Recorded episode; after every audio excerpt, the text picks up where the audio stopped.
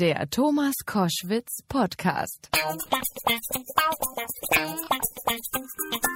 Koschwitz zum Wochenende jetzt mit einem Blick auf die Rhetorik namhafter Politikerinnen und Politiker und zu der Frage, was eine gute Rhetorik eigentlich auszeichnet. Klammer auf, ich will gleich auch wissen, was Rhetorik eigentlich wirklich ist. Dazu ist der Profisprecher und Rhetoriktrainer Michael Ehlers heute mein Gast. Der unterrichtet zahlreiche Persönlichkeiten und Führungskräfte und hat das Buch geschrieben und nicht nur das, aber das als letztes Rhetorik, die Kunst der Rede im digitalen Zeitalter. Herzlich willkommen, Michael Ehlers. Hallo, freue mich sehr.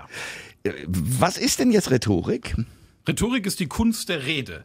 Wir sind alle geboren und haben irgendwann das Sprechen gelernt und uns damit hier in deutscher Sprache auf einen Code verständigt, mit dem wir kommunizieren. Rhetorik ist die bewusste Kommunikation, dass ich mir Gedanken darüber mache, wie wirke ich auf andere in verschiedenen Situationen. Kernthema der Rhetorik ist natürlich die freie Rede. Ich stehe nackt, sage ich immer metaphorisch gemeint, vor Publikum und spreche und wirke. Aber natürlich gibt es auch Gesprächsformen, die eine bestimmte Zielsetzung haben. Äh, das Bewerbungsgespräch beispielsweise, Konferenzen, wo es dann auch schon mal hitziger und emotionaler zugehen kann und natürlich die Königsdisziplin, die Debatte. Und überall dort gelten Regeln und diese Regeln der Kommunikation, das ist Rhetorik. Darüber reden wir ausführlich. Wie wird man denn Rhetoriklehrer? Äh, purer Zufall und starker Wille. Das ha, hat sich einfach okay. so ergeben. Ich war ziemlich jung äh, politisch interessiert, weil ich aus einem politischen Haushalt kam, habe mich mit 15 dann schon engagiert, saß mit 18 im Gemeinderat in einem kleinen Dorf in Schleswig-Holstein und äh, musste dann auch bald meine erste große politische Rede halten. Das war ein Desaster. Äh, dort waren dann tatsächlich auch Kameras und es waren äh, Scheinwerfer dort und ich habe da irgendwas weggestammelt. Ich weiß es bis heute nicht mehr was, aber dass es mir schlecht ging danach, das weiß ich noch. Und ich habe mich geärgert, weil ich ja sonst immer sehr talentiert war. Ich war fast immer der Klassensprecher, ich war der Schulsprecher am Schluss und wieso ausgerechnet in dieser Situation habe ich nicht funktioniert. Und da habe ich angefangen, mich mit dem Thema zu beschäftigen und das hat so viel Freude und Spaß gemacht, dass es dann zur Profession wurde. Jetzt haben Sie das Buch geschrieben, Die Kunst der Rede im digitalen Zeitalter. Ähm, so wie Sie es mir jetzt gerade erklärt haben, brauche ich keine digitalen Übertragungswege. Also was hat das digitale Zeitalter mit der Rhetorik zu tun? Oh ja, weil wir ja ganz im Gegenteil, äh, wenn Sie sich mal die ganzen Influencer anschauen, äh, wenn Sie nach, nach Berlin schauen, in die großen Städte, dort gibt es zahlreiche Beauty-Blogger beispielsweise. Es sind teilweise junge Menschen, die einfach Spaß daran haben, über das Thema Schminken und wie sehe ich schön aus zu sprechen.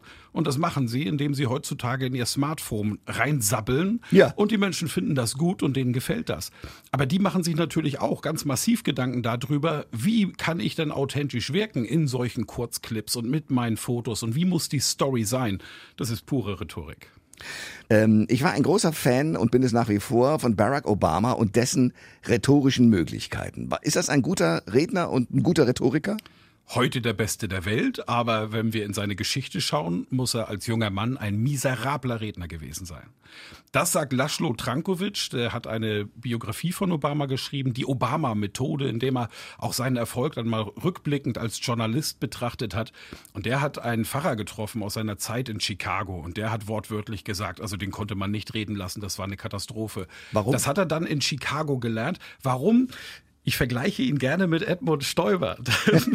Äh, der Obama ist ein Jurist und er ist auch ein Aktenfresser. Der ist einer, der ganz tief reingeht, der immer alles wissen will, zu allem unbedingt eine Antwort haben will, der sich nichts vormachen lassen will von anderen. Das ist eine bestimmte Persönlichkeitsstruktur.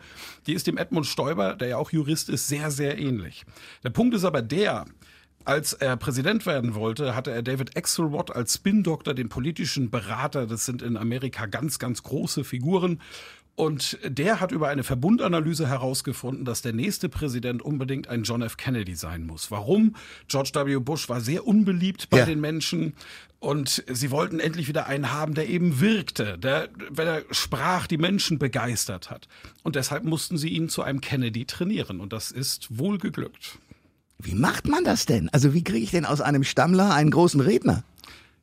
Wie in allen Disziplinen, äh, wo es um Initiationshandlungen geht, also wo wir übers Machen lernen und Rhetorik ist eine Initiationslehre, ist wie im Fußball beispielsweise. Das Wichtigste beim Sport, beim schnellen Fußball heute ist die Ballmitnahme. Ich habe mal den Trainer des HSV vor kurzem kennengelernt. Wir waren essen und er hat mir erzählt, dass es zwölf verschiedene Methoden der Ballmitnahme gibt. Und im schnellen Spiel heute ist es das Wichtigste. Und der übt und trainiert das mit den jungen Spielern schon wie verrückt, bis sie es irgendwann beherrschen. Und genauso ist es bei der Rhetorik es ist wunderbar, wenn die Menschen ein Buch lesen. Wenn sie meins lesen, ist noch umso besser. Noch besser ist tatsächlich ein Besuch irgendeines Rhetoriktrainings. Und dabei ist es gleich, ob ich in die Volkshochschule gehe und das Ganze für 35 Euro mache oder ich gehe zu einem Trainer und fliege wie mit mir nach Mallorca und mache das für 3000 Euro. Das Wichtige ist, ich muss üben, üben, üben. Jetzt hatten wir gerade äh, Barack Obama, der sich zu einem Wahnsinnsrhetoriker aufgeschwungen hat, der in Bildern spricht, der Pausen setzen kann. Also wie ein sehr guter Schauspieler die Worte wählt und man guckt ihm einfach gerne zu beim Reden. Das äh, genaue Gegenteil, und ich will gar nicht wertend werden, obwohl ich es dauernd tue bei Donald Trump, ist Donald Trump. äh, der ja nun immer, ich habe den Eindruck, wie ein übersteuerter Aufnahmepegel eines Tonbandgerätes, immer auf die Zwölf haut. Immer sofort äh, kriegt jemand auf die Nase seine ganzen SMS und alles, was er so treibt, sind immer hochaggressiv. Ja. Das heißt mit anderen Worten, der hat doch rhetorisch gesehen gar keine Luft mehr nach oben, denn das Heftigste hat er ja schon mitgeteilt. Ist das ein guter Rhetoriker und was macht er falsch mit diesen SMS oder macht das richtig? Ist er ein guter Rhetoriker? Das ist eine ganz spannende Frage. Meine Antwort ist technisch gesehen leider ja. Ich würde es auch gerne anders behaupten, aber es stimmt nicht. Denn worum geht's? Wenn du Präsident der Vereinigten Staaten werden willst, hast du eine Zielgruppe. Bei Barack Obama damals waren es die Erstwähler, die hat er mit jungen Medien, mit bildhafter Sprache, mit guten Kooperationen damals mit Will I Am, dem Sänger der Black Eyed Peas, die ein tolles virales Video auf YouTube hochgeladen haben. YouTube war damals neu. Damit hat er eine Zielgruppe erreicht. Und bei Donald Trumps Wahlkampf gab es eine andere Zielgruppe, und zwar war das der vergessene weiße Farmer in der amerikanischen Wüste. Vom Bildungsgrad eher niedrig, ähm, sauer auf das, was passiert. Er kriegt mit, dass die Straßen um sich herum immer schlechter werden, die Infrastruktur nicht stimmt, er fühlt sich alleine gelassen und er hat den narrativen Pathos eines Barack Obama, wenn der spricht, sagt er, die Stimme von Millionen erhebt sich nicht verstanden. Das ist intellektuellen Sprache. Und Trump sagt, Menschen wählen. Und das versteht der. Und wenn es darum geht, Wirkung zu erzielen, also ein Ziel zu erreichen, dann muss sich das natürlich an die Zielgruppe anpassen. Diese Zielgruppe ist wütend. Sie hat das Establishment in Washington wirklich gehasst und Donald Trump hat alles getan, von der ersten Minute an bis heute, dass er gezeigt hat, ich bin nicht das Establishment. Dabei bedient er sich der Sprache eines Viertklässlers. Er spricht nur in Hauptsätzen. Es gibt keine Nebensätze. Aber das hat er geübt vorher? Nein, das kann er, kann er nur, oder? Das ist eine ganz gute Frage ich glaube, es ist eine Mischung aus beiden. Als Verhandler und er ist ja Milliardär geworden mit Entertainment und mit Immobilien. Gerade die Immobilienbranche sprechen wir Klartext, das ist Bau. Baubranche. Und dort wird Klartext gesprochen. Dort ist eben alles, was intellektuelle Sprache angeht, ähm, bis in die Führungsetagen nicht zu finden. Das ist auch bei deutschen Bauunternehmen so. Dort geht es ruppiger, klarer zu. Und dort wird verhandelt auf, auf höchst stressigstem Niveau. Dort geht man auch nicht immer fair miteinander um. Dort werden auch mal Leute nicht oder schlecht oder zu spät bezahlt, einfach um Druck auszuüben. Das sind die Methoden, die der Trump bedient. Also er kommt natürlich auch aus einem Umfeld, das dieser Zielgruppe sehr stark gerecht wird. Aber auch er hat einen Spin-Doktor. Roger Stone, das genaue Gegenteil des Spin-Doktors von Barack Obama. Es gibt eine wirklich gute Dokumentation, die heißt Get Me Roger Stone, in dem dieser Mensch interviewt wird und es ist ihm nach wenigen Minuten in dieser Dokumentation klar, dass der charakterlich und menschlich auf allerunterster Ebene ist. Er war schon zu Zeiten von Nixon politischer Berater und hat sich dort bereits Methoden des Bad Campaigning bedient. Also es geht darum, auch andere schlecht zu machen. Während Axelrod, der Obama-Berater, ausschließlich Good Campaigning macht, Bad Campaigning abwehrt, aber immer wieder Themen setzt und Themen nach vorne bringt. Hier hat ein Kulturwandel stattgefunden, an dem wir noch lange arbeiten werden müssen, wenn es um Trump geht. Ähm, jetzt haben wir die ganze Zeit über Amerika gesprochen, weil das so krasse Bilder sind, die die beiden, sowohl Obama als auch Trump, dauernd liefern und die dauernd in den Medien auch hochgespült werden. Wer ist denn in Deutschland bei der Politik ein guter Rhetoriker oder Rhetorikerin? Das ist relativ einfach. Wir können ja heutzutage auf diese Internetplattform gehen, auf der Videos hochgeladen werden. und mal schauen, wessen Reden dort die meisten Klicks und positiven Bewertungen bekommen. Und das ist ganz klar der Leiter einer kleinen Partei, der FDP, Christian Lindner. Der ist Rhetorik geschliffen, er bedient sich großartiger Bilder, er bringt die Dinge auf den Punkt, er ist humorvoll dabei und seine. Aber warum wird er dann trotzdem nicht gewählt? Entschuldigung? Weil er in einer Partei ist, die einfach nur 10, 11, 12 Prozent Potenzial hat. Das ist das Problem der FDP. Äh, und er hat sie ja übernommen mit zwei Prozent. Äh, Brüderle und äh, Fipsi, wie man ihn so nett nannte, haben dafür genau. gesorgt, dass er, dass diese Partei nun wirklich im Nichts versunken ist, weil sie überhaupt gar keinen strategischen Kommunikationsplan hatten. Dann hat Lindner übernommen. Ich hatte mich damals gefreut, weil ich es für wichtig erachte, dass dass äh, diese, diese Sicht auf Wirtschaft, die diese Partei mitbringt, zumindest einen Anteil hat in den Parlamenten. Und man hat ein Jahr nichts von ihm gehört und ich war enttäuscht und habe gedacht, schade, offensichtlich eine Luftpumpe. Denn wenn ich nur reden kann und es ist keine Substanz und keine Umsetzungskompetenz dahinter, dann bringt die Rhetorik nichts. Aber was er gemacht hat in diesem Jahr ist das Richtige. Er hat die Partei innerlich neu aufgestellt. Er hat überhaupt nicht nach außen gewirkt, sondern nach innen gearbeitet, ist in die Bezirks- und Kreisverbände gegangen, hat die Menschen gefragt, was ist eigentlich die liberale Identität?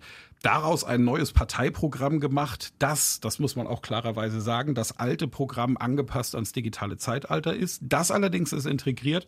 Und jetzt ist er rausgegangen und hat es kommuniziert. Und dann ist er auch massiv geworden in der Kommunikation, hat, wie wir es bei der FDP gewohnt sind, auch in der Farbgebung, in der, in der Werbesprache völlig neue Akzente gesetzt und dadurch die Partei wieder auf ihr Potenzial zurückgeholfen. Und das ist ein Riesenerfolg. Trotzdem hat er, nachdem er jetzt ausgestiegen ist aus den Jamaika-Verhandlungen, mit Verlusten äh, umzugehen.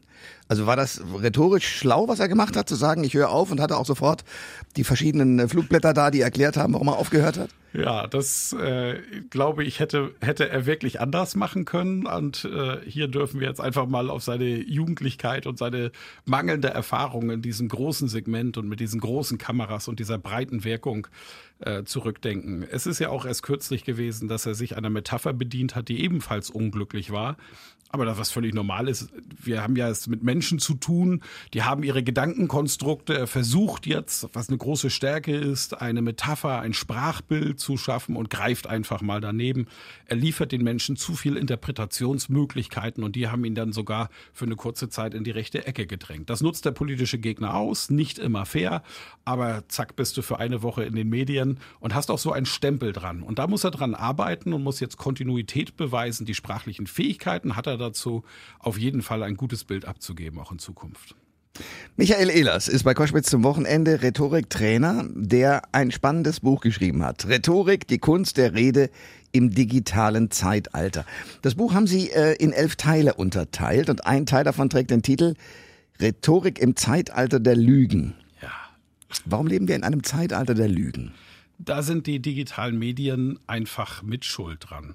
Ich habe vorhin schon von den Influencern gesprochen. Wenn wir uns die jungen Damen und auch jungen Menschen, jungen Männer anschauen auf den Plattformen, die dort riesige Reichweite haben, einfach nur dadurch, dass sie irgendeine Leidenschaft teilen. Ich finde die Beauty-Blogger immer sind ein tolles Bild, weil da geht's einfach um Schminken und schön aussehen. Und sonst nichts. Das ja, ist das aber Unglaubliche. Was, was eben clever ist, ist, dass sie natürlich unter jedem dritten, vierten Posting auch eine Verlinkung machen auf einen sogenannten Affiliate-Link. Das heißt, ich kaufe mir dann nachher diese Luxustasche, von der sie sagt, boah, die habe ich zufällig gefunden und ist sie nicht schick? Was meint ihr denn? Soll ich die kaufen?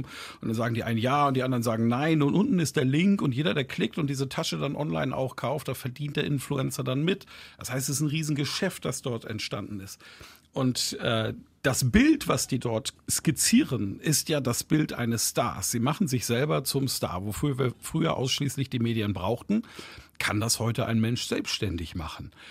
Und das Bild, was dort skizziert wird, ist natürlich nicht echt. Das ist bei mir ja auch nicht. Sie können bei mir auf die Facebook-Seite gehen, auf meinen Instagram-Account und dann sehen Sie, wohin ich toll überall reise, mit wem ich es zu tun habe, dass ich heute bei Thomas Koschwitz bin, in Berlin bei tollstem Wetter und alles ist toll und schön. Aber dass ich heute Morgen aus dem Bett rausgekrochen bin und gedacht habe, mein Gott, ich werde alt, der Rücken zwickt und so, ja. das sind ja Dinge, die wir dort nicht posten. Also entsteht eben auch nur ein bewusst geschöntes Bild. Aber das und ist noch das keine ist, Lüge. Doch ist es es. Im Sinne der Wortdefinition ist das bereits eine Lüge. Wenn ich wichtige Informationen weglasse, täusche ich ja. Und im Duden steht, dass die Lüge eine Täuschung ist. Und das ist bereits eine Täuschung. Und wir sind im Zeitalter der Fake News, wenn wir zurückgehen zu Trump, wie er äh, Nachrichtensender, die über Jahrzehnte etabliert sind, mit großartigen Journalisten viele Preise gewonnen haben, einfach als Lügenmedien bezeichnet und nur das, was er sagt, was tatsächlich eine Lüge ist, nachweislich stimmt, na dann sind wir im Zeitalter der Lügen. Dank Absolut. der sozialen Medien. Aber ähm, damit sind wir an einem wichtigen Punkt. Äh, die, die Journalisten arbeiten mit Fakten und versuchen die so zu recherchieren, möglichst mit Kreuzrecherche und so Ja. weiter, bis sie die Fakten einigermaßen klar da haben. Wenn ich etwas weglasse, zum Beispiel, dass ich morgens mit Rückenschmerzen aufstehe, aber ansonsten im Radio ein fröhliches Kerlchen, dann lasse ich zwar den Rücken weg, aber ich belüge ja keinen. Ich gehe ja nicht her und sage, du, ich, mein Rücken ist super, sondern ich tue halt nur das, was mein Job ist, nämlich dafür sorgen, dass die Leute fröhlich sind, wenn sie unser Programm hören. Ja, das ist eine Definitionsfrage. Das ist ja auch, es gibt unterschiedliche Studien. Ich habe jetzt keine gefunden, wo ich sage, das können wir jetzt so stehen lassen. Das stimmt. Wie oft lügt ein Mensch eigentlich pro Tag? Es gibt Studien, die 200 sagen, Mal, wir lügen 200 bis 300 Mal. Und es gibt Studien, die sagen, wir lügen zweimal. Was ist der Unterschied? Die zählen anders und definieren das anders. Es gibt drei Formen der Lüge. Das ist die Höflichkeitslüge, die Erklärungslüge und der Betrug. Die Höflichkeitslüge ist, wenn Ihnen morgen hier ein Kollege über den Weg läuft, Sie wissen, ach, eigentlich mag der sie nicht und sie ihn auch nicht so richtig. Die Grundsympathie ist jetzt nicht die höchste und bei Firmenfesten steht man jeweils am anderen Ende des Raumes und der sagt, guten Morgen, Thomas. Dann weißt du, der hat schon gelogen, aber es ist eine Höflichkeitslüge. Ja, aber ich freue mich doch schon. Das Ja, natürlich. ja, genau. So, zweite Form der Lüge. Zweite Form ist die Erklärungslüge, die wir häufig finden, beispielsweise ein Unternehmen liefert etwas und das kommt nicht pünktlich. Und jetzt kriegen wir von dem Unternehmen eine Erklärung, warum das so ist. Der Zulieferer hat Schwierigkeiten gehabt und so weiter und so weiter. Er versucht es irgendwie zu erklären. Die Klingel ja war kaputt, genau. schuld, die Klingel war kaputt, Genau. genau. Das kennen wir vom Paketdienst. Jawohl. Sie versuchen es in irgendeiner Form zu erklären, um die Schuld ja von sich persönlich abzuweisen. Auch das machen sie aus einem emotionalen Grund heraus. Wir sind ja ein Beziehungswesen. Der Mensch stammt aus der Sippe. Wir sind es gewohnt, dass die Menschen, die wir regelmäßig treffen, dass wir mit denen Harmonie leben. Bei den Chinesen ist das ganz besonders ausgeprägt. Das Schlimmste, was dort kulturell passieren kann, ist das Gesicht zu verlieren. Wir Deutschen sind den Chinesen dort sehr ähnlich, weil das Motiv dahinter heißt Selbstachtung. Ich will die Achtung vor mir selbst nicht verlieren. 78 Prozent der Asiaten, für die ist das das wichtigste Motiv, nachdem sie Entscheidungen treffen. Bei uns Deutschen ist das wichtigste Motiv mit 40 Prozent Sicherheit und Geborgenheit. Und das zweitwichtigste Motiv ist auch Selbstachtung. Wir sind denen dort also sehr nah. Also benutzen wir auch Erklärungslügen, um bei dem anderen ja sozial einfach im Netz zu bleiben. Nicht zu sagen, ich bin schuld, sondern ich versuche es irgendwie auf eine äußere Instanz die Schuld anzukleben, damit die Beziehung bleibt. Und das fängt schon beim Paketdienst an, denn der weiß ja auch, ich muss häufiger mal zum Koschwitz. Und die dritte? Die dritte ist der Betrug. Hier gibt es einen strategischen Plan dahinter. Hier versuche ich, jemanden wirklich zu schaden. Oder ich habe beispielsweise, bekannte Betrug ist ja ein, ein Paar, das die Ehe eingeht, sich die Treue schwört. Und wenn sie das tun, dann sind beide einen Vertrag eingegangen. Und wenn einer der beiden Partner sagt, ich mache da nicht mit, ich gönne mir meinen Spaß, dann hat er den anderen betrogen. Das wird er dem Partner natürlich nicht auf die Nase binden, sondern mit viel Höflichkeits- und Erklärungslügen ein Konstrukt aufbauen. wonach es aussieht. So ist es, ja. Der Mann im Schrank, der Ja. berühmte. Ja, genau. Okay. Spannend, sehr spannend. Michael Ehlers ist mein Gast bei Koschwitz zum Wochenende, Rhetoriktrainer. Und die entscheidende Frage für mich ist, was ist denn gute Rhetorik? Wann ist einer ein guter Rhetoriker? Das fragt der Richtige. Also jemand, der es schafft, Dinge in kurzer Zeit so auf den Punkt zu bringen, dass seine Zielgruppe, sein Gegenüber, es versteht.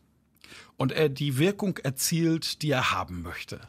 Wenn ich Unterhaltungsradio mache, beispielsweise, ist das Ziel, dass der, der einschaltet, dranbleibt, sich unterhalten fühlt, auch etwas Neues erfährt, aber einfach auch Spaß hat. Ja?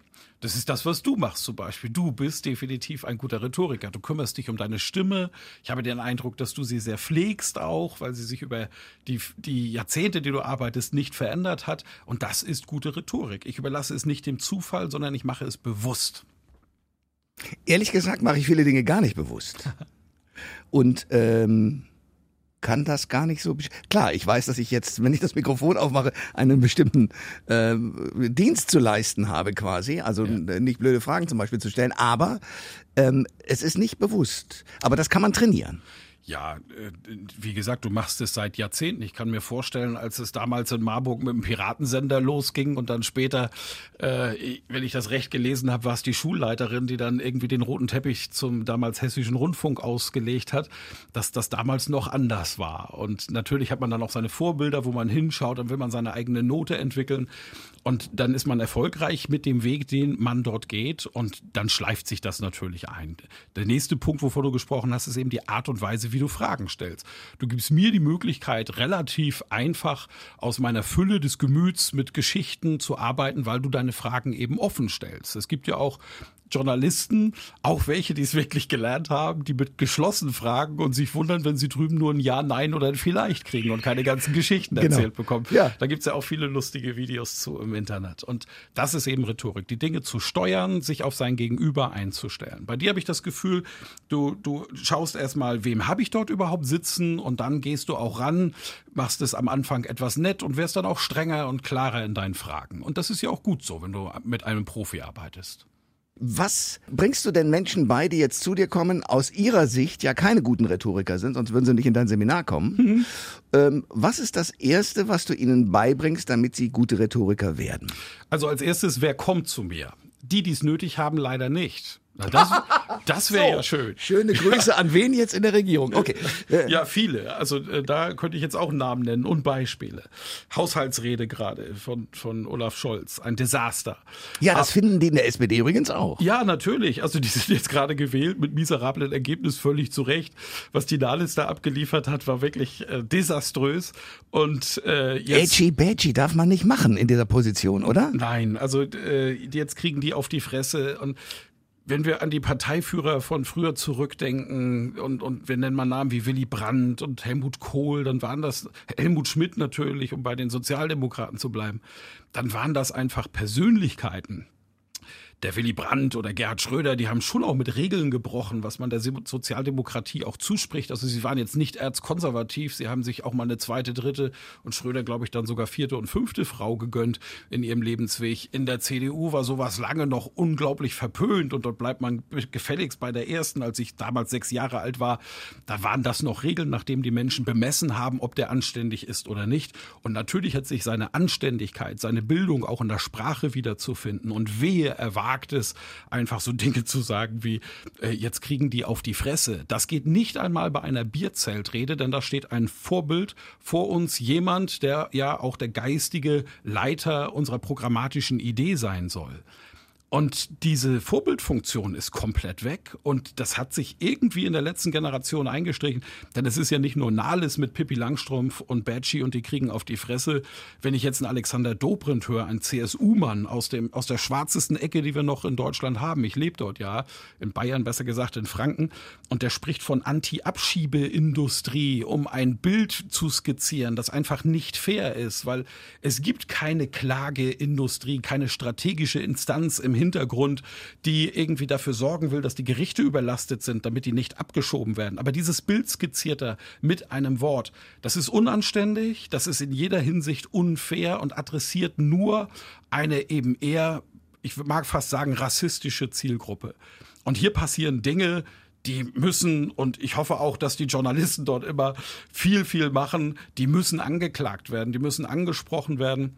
Und langfristig auch wenn der Bürger die Technik dahinter nicht sofort versteht, bleibt doch dieses ungute Gefühl, dass hier nicht fair und ordentlich mit mir umgegangen wird. Und ich glaube, das rächt sich und wird in einer neuen Politikverdrossenheit enden. Und wenn wir Pech haben, in einer weiteren Radikalisierung. Denn das, was die machen wollen, ist ja, dass sie die Menschen zurückholen wollen von den radikalen Parteien und sie in die Mitte bringen. Dann dürfen sie sich aber auf keinen Fall der Methoden der Radikalen bedienen. Aber genau das passiert gerade. Also wir haben zwei Probleme. Das eine ist, dass äh, Sprachschatz manipulativ gearbeitet wird in einer Form, wie es so noch nicht da gewesen ist, von, von Personen, bei denen wir es nicht erwarten dürfen. Und auf der zweiten Seite wirklich eine Verrohung der Sprache, äh, wie dort miteinander umgegangen wird, das geht nicht. Ich darf kritisch sein, aber ich muss da doch achtsam sein in meiner Wortwahl. Aber da kommen wir zu einem wichtigen Punkt der Rhetorik und der scheinbaren, äh, ich sag's mal, des scheinbaren Tunens mit Rhetorik von Menschen, die es möglicherweise eigentlich nicht gelernt haben. Mhm. Ähm, es hängt doch ganz oft an den Persönlichkeiten. Also wenn man sich die SPD im Moment anschaut, dann könnten die ja rhetorisch noch so geschliffen und geschult sein. Es sind einfach Flachnasen zu weiten Teilen, oder? Ja, äh, das ist, also wir haben ja ein politisches System, das sich nicht verändert. Und das verändert sich deshalb nicht, weil das politische System ja seine Führer hervorbringt. Und jemand, der in einem System groß wird, welchen Grund hat er denn, das System anzugreifen? Ich war ja selber in einer Jugendpartei in Schleswig-Holstein und dort haben bestimmte Leute Karriere gemacht und andere eben nicht. Die, die keine politische Karriere gemacht haben, die ich für Talente hielt, haben es komischerweise in der Wirtschaft, manche auch in der Verwaltung in Spitzenpositionen gebracht. Und die, äh, ich glaube, du hast Flachzangen gesagt auf der anderen Seite. Nasen, Flachnasen. Flachnasen. Flachzangen okay. durchaus auch. Ich nenne sie Haubentaucher, das klingt auch nett. Äh, komischerweise, die schaffen es in diesem System. Und der Weg ist ja ganz einfach. Also, du hast keine Lust, dein Jurastudium großartig zu Ende zu führen und arbeitest dich da so einigermaßen durch und suchst dir in der Jugendpartei jetzt schon mal einen Abgeordneten im Landtag oder im Bundestag, hängst dich an seinen Allerwertesten und machst für ihn die Drecksarbeit. Plakate kleben, Wahlstände aufbauen und die programmatische Arbeit machen. Also das Schreiben von Texten, das Aufschreiben von Ideen. Dann hilfst du ihm, dass diese Ideen als seine Ideen durchkommen. Es dürfen ja nicht deine sein, auch wenn sie von dir sind sind und er damit groß rauskommt. Und irgendwann hoffst du, dass er entweder in das Alter kommt, wo er abtritt und sagt, das war der fleißige Mann rechts neben mir, der wird jetzt die Position einnehmen. Damals Strauß in Bayern und Edmund Stoiber ist das Beispiel. Wenn wir alte Bilder im, uns im Internet anschauen von Strauß, dann steht hinter ihm immer so ein hagerer, gebückter Mann mit einem Aktenkoffer in der Hand. Das ist Edmund Stoiber, das war seine rechte Hand, sein Aktenfresser. Und der wurde dann irgendwann selber der große Chef. Und das ist der normale Weg. Idealerweise bin ich dann auch erster oder zweiter Vorsitzender des örtlichen Schützenvereins, der Blaskapelle vor Ort, des Musikvereins, äh, bringe mich also gesellschaftlich ein und das reicht dann für eine politische Karriere. Denn sind wir mal ehrlich, äh, um die Programmatik kümmert sich ja keiner wir wissen ja, wie wenig Menschen überhaupt Parteiprogramme lesen, beziehungsweise auch nur ansatzweise skizzieren können, was da drin steht. So, das ist das eine Problem dass dieses System eben in sich funktioniert und seine eigenen Köpfe hervorbringt. Das zweite Problem ist die fehlende strategische Arbeit. Menschen brauchen, damit sie sich sicher fühlen, Vision, ferne Ziele, mit denen sie sich identifizieren. Und zwar vom Verstand her und vom Herz her. Daraus abgeleitet müssen idealerweise mittelfristige Ziele entstehen, die auf das große ferne Ziel einzahlen und kurzfristige Ziele, da geht es wirklich darum, was passiert diese Woche, diesen Monat, die ebenfalls auf die mittelfristigen und die langfristigen Ziele einzahlen. Jede Strategie wird so erhoben. Ich messe erst einmal, mit wem habe ich es zu tun. In der Politik ist es das Volk in, dem, in der Wahlregion. Dann frage ich mich, was sind deren Wünsche und Bedürfnisse dieser Zielgruppe. Dann schaue ich mir den Markt an, indem ich eben verschiedene Herausforderungen sehe. Der deutsche Markt hat die größte Herausforderung der Digitalisierung. Wir müssen diesen Antrieb der Wirtschaft, Digitalisierung macht uns profitabler, produktiver, irgendwie so nutzen, dass er den Menschen nicht schadet. Und da kommt zum Beispiel eine Nahles und spricht bei ihrer Antrittsrede vom äh, digitalen Kapitalismus, der bekämpft werden muss. Das ist genau das falsche Bild, was sie skizziert und eben auch nicht zukunftsorientiert ist. Und um mal den Bruch zu skizzieren. Wenn ich aber ein fernes Ziel habe, ein mittelfristiges Ziel und davon kurzfristige Ziele ableiten kann, mit denen ich mich mit Herz und Verstand identifiziere, dann kann ich daraus auch eine Politik skizzieren.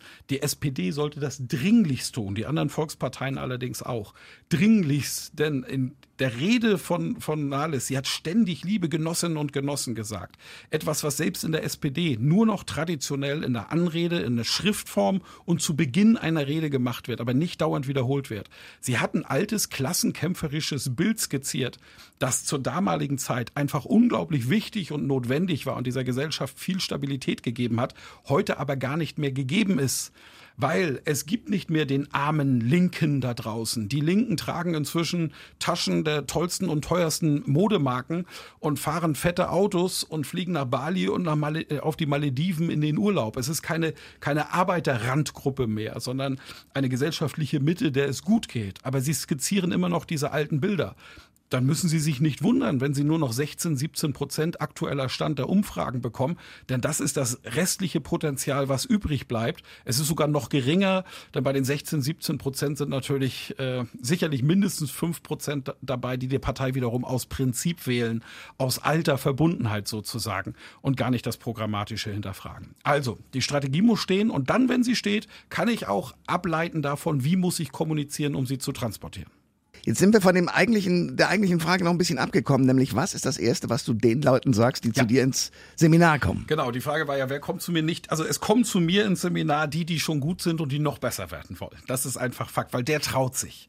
Der, der von sich selbst das Selbstbild hat, ich bin nicht gut, der geht da leider nicht hin, weil er Angst hat, was völlig unbegründet ist. Das ist aber völlig normal, ist in anderen Initiationsdisziplinen dasselbe.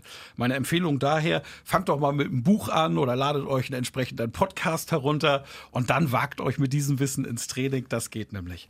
Und dann kommen dort Menschen, die ja auch ganz individuelle Ziele haben. Die einen müssen jetzt, weil sie in führende Positionen gekommen sind, häufiger vor anderen stehen. Es kann ein Team sein, kann aber auch ein ganzes Unternehmen sein. Oder ich habe viele Verbandsvertreter, bisher ein Unternehmer eines kleines mittel, kleinen mittelständischen Unternehmens. Und jetzt auf einmal der Präsident der gesamten Branche in Ehrenamt gewählt. Und jetzt tritt er ständig auf Kongressen auf, auf Messen auf, muss auch in der Politik bestehen, seine Lobbyarbeit machen. Und das sind diese unterschiedlichen Ziele. Die kommen zu mir, bei mir ist es so, dass die 14 Tage vor dem Training kleine Mini-Hörbücher kriegen, wo schon mal der Inhalt, also das, was ich wissen muss, verpackt ist, jeden Tag eine kleine Mini-Folge, sechs bis zwölf Minuten. Und dann kommen die aufs Training und dann wird nur trainiert. Ich habe eine Methode geschaffen, dass wir während des gesamten Trainings trainieren, nämlich sie werden direkt gefeedbackt, sobald ich oder die anderen Gruppenteilnehmer irgendetwas sehen, von dem wir sagen, das ist rhetorisch verbesserbar, an Körpersprache oder auch an Ausdruck. Dann stoppen wir die Situation, die Person, die das Feedback bekommt, friert ein und dann gibt, wird das einmal gespiegelt, auch so ein bisschen überzogen und clownesk, damit es etwas zu lachen gibt für alle. Ja, und dann heißt es, welche alternativen Möglichkeiten hast du damit umzugehen? Ja, also ein klassisches Beispiel, was gerne gemacht wird, körpersprachlich, jemand verschränkt die Arme vor der Brust, ist, wenn fünf Voraussetzungen gegeben sind, eine negative körpersprachliche Aussage. Diese Voraussetzungen sind das hauptsächlich, dass es in einer Stresssituation passiert, in einer Verhandlungssituation. Dann heißt das wirklich, wenn wir beide verhandeln, ich will etwas von dir und du verschränkst die Arme, Ablehnung, Abwehr und Distanz. Das lese ich und weiß, okay, ich muss nochmal neu ausholen, um zu argumentieren. Es kann natürlich sein, dass ich bei jemandem sitze, von denen ich was will und ärgere mich einfach nur über eine Geste oder eine, äh, Etik einen Etiketteverstoß, den der andere macht und zeige dann auch meine Ablehnung, Abwehrdistanz. Dabei brauche ich ja etwas von ihm. Deshalb ist es wichtig, diese Körpersprache in den Griff zu bekommen. Das wird sofort gefeedbackt. Und ansonsten kriegen die Aufgaben und müssen reden, reden, reden. Eine Informationsrede, also Vorstellungsrede geht's mit los. Da stelle ich mich vor, dass das Thema meistens bekannt. Da machen wir eine, emo eine emotionale Informationsrede. Ich lasse die Teilnehmer in eine Zeitreise gehen. Sie dürfen sich bei mir um eine Zeitmaschine bewerben und äh, dürfen in ihrem Leben zurück an einen Punkt und eine bestimmte Situation verändern. Durch diese Aufgabe zwinge ich sie, emotional zu sprechen, denn sie werden diese, diese Rede nur gewinnen, diesen Wettbewerb nur gewinnen, wenn sie jetzt auch emotional abliefern. Also ich hatte einen da, der hat uns alle zum Weinen gebracht, weil er gesagt hat, an einer bestimmten Situation hätte ich verhindern können, dass mein Vater stirbt, wenn ich da gewesen wäre, wo ich eben nicht war. Und wenn ich die Chance hätte, in meinem Leben irgendetwas zu verändern, na, da sind Tränen geflossen, der hat das Ding natürlich gewonnen. Ähm, und die dritte Rede, das ist die größte Kunst, das ist die Überzeugungsrede. Ich komme in einen Raum, da sitzen Menschen, die denken A, ich denke B und nach meiner Rede denken die, ja, B ist auch doch richtig. Und das ist die allergrößte Kunst. Dort nehme ich als Beispiel, um es zu zeigen, die Rede von Joschka Fischer, damals beim Grünen Parteitag Mai 1999 als die Grünen frisch in die Bundesregierung kamen und er jetzt diese Partei, die sich ja aus, äh, der, der, aus, aus, aus der Friedenspolitik, aus der Friedensbewegung heraus gegründet hat, er musste sie überzeugen, einen Marschbefehl für deutsche Soldaten in Uniform ausgerechnet ins ehemalige Jugoslawien zu schicken. Das war eine Herausforderung. Er hat es gemeistert, wie wir wissen, und die Art und Weise, wie er es gemacht hat, war grandios. Ähm, ein letztes Kapitel sozusagen in unserer Sendung heute beschäftigt mich mit den Medien, weil die ja durchaus von Trump als Fake News Lieferanten beschimpft teilweise auch zumindest diesen Eindruck hinterlassen. Gerade die Boulevardpresse sorgt dafür, dass mit Fragezeichen versehene Headlines äh, den Leser und die Leserin in Emotionen treibt, mhm. die das Blatt natürlich möchte, der Chefredakteur auch möchte, die aber trotzdem nicht unbedingt der Wahrheit entsprechen müssen. Heißt mit anderen Worten, im, Ze im Zeitalter der Lügen muss die Presse dazu lernen und wenn ja, wie könnten wir das erzeugen, dass sie es tut? Ja, indem der gute Teil der Presse sich A seiner Verantwortung bewusst ist. Das heißt, Journalisten müssen fleißig sein. Ähm, manche sind sehr, sind damit auch sehr erfolgreich. Viele sind es nicht und äh, produzieren dadurch Fake News, ohne dass sie es dass jetzt bewusst machen. Also sie steuern nicht, aber es ist einfach nicht gut recherchiert. Und wenn der Journalist einfach wieder oder sagen wir es positiv, noch fleißiger wird in Zukunft, dann haben wir eine Chance durch Qualitätsjournalismus, auch dem Boulevardjournalismus, den es immer geben wird, irgendetwas dagegen zu setzen. Ähm, wir haben ja die Filterblase, von der wir im Internet sprechen. Wenn ich ein Facebook-Profil habe und ich like die Dinge, die mir gefallen, die Partei, die Musikrichtung, die ich mag, die Menschen, die ich mag, dann werden die Neuigkeiten, die in meinen Newsfeed kommen, also in den Bereich, wo ich die neu, neuen Nachrichten lese, immer mehr eingefärbt nach Nachrichten, die mir gefallen. Also ich lese gar nicht mehr das andere Kritische. Und das wird ja heute sehr stark kritisiert. Wenn wir ehrlich sind, war das aber schon immer so.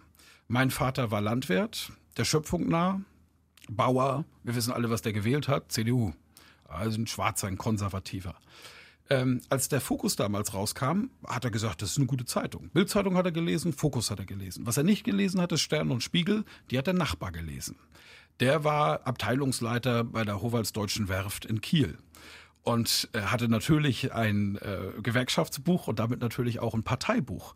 Und der hat eben die linken Medien gelesen. Das heißt, wir hatten schon immer diese Filterblase und haben am liebsten die Informationen gelesen, die uns irgendwie gerecht werden. Und die große Kunst ist es. Und ich finde, vielen Magazinen gelingt das auch. Aber damit erreichen sie, das wissen wir auch, derzeit eben eine intellektuell interessierte Gruppe, also eher die Minderheit. Aber diese sind ja wiederum auch in der Gesellschaft Meinungsführer und können dort viel verändern, wenn sie denn kommunizieren können. Und denen etwas anzubieten, guten Qualitätsjournalismus anzubieten, das ist die Chance, die wir haben, dagegen zu arbeiten. Die Rhetorik, und damit komme ich auf ein dunkles Kapitel Deutschlands im Dritten Reich, war es, die dazu geführt hat, dass viele gesagt haben, jo, der hat recht, dem laufen wir hinterher. Es gibt ein paar Kandidaten, die Donald Trump in einer ähnlichen Situation sehen, die Unzufriedenen, die er hinter sich und vor sich und um sich herum schart. Mhm. Wie kann man denn entlarven, dass das teilweise tatsächlich nur Tump ist und nicht dafür sorgt, dass es wirklich ein besseres Deutschland zum Beispiel gibt? Also, bei Trump ist es relativ simpel, weil er sich immer derselben Methoden bedient. Und als Journalist empfehle ich, auf diese Methoden zu schauen. Äh, er ist ja ein Unterhalter, äh, weil er ja auch aus der Unterhaltungsindustrie kommt. Er hat einen sehr derben Humor, aber die Leute lachen. Selbst wenn es massivst frauenfeindlich ist, gibt es viele Beispiele dafür. Ähm, und er arbeitet wenig bis gar nicht mit Fakten und viele Moderatoren lassen das einfach zu. Auch weil es ja anstrengend ist, wenn ich eine Frage stelle, der antwortet ausweichend, auch noch unterhaltsam, das Publikum hat Spaß. Jetzt denken viele Moderatoren vielleicht, okay, das passt. Aber jetzt dran zu bleiben und nachzubohren, das wäre die journalistische Kompetenz. Er hat zum Beispiel in einer äh, Talkshow im Wahlkampf sich einer Methode bedient, die er sehr häufig wählt, das ist die Wiederholung. Ja, er hat zum Journalisten gesagt, auf die Frage, warum er denn antritt und was denn seine große programmatische Idee wäre, hat er gesagt, du, Sean, hieß der Moderator, wir gewinnen nicht mehr.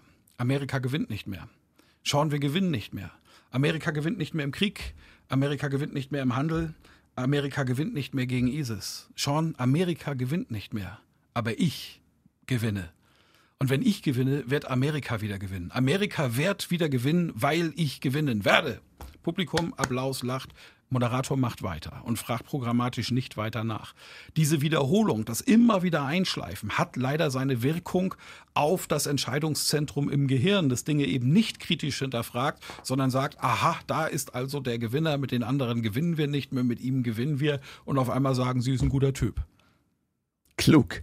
Michael Ehlers, Die Kunst der Rede im digitalen Zeitalter ist sein neuestes Buch. Ich sage Dankeschön für den Besuch. Es war mir eine große Freude. Vielen Dank, Thomas. Alle Informationen zur Sendung gibt es online auf thomas-koschwitz.de.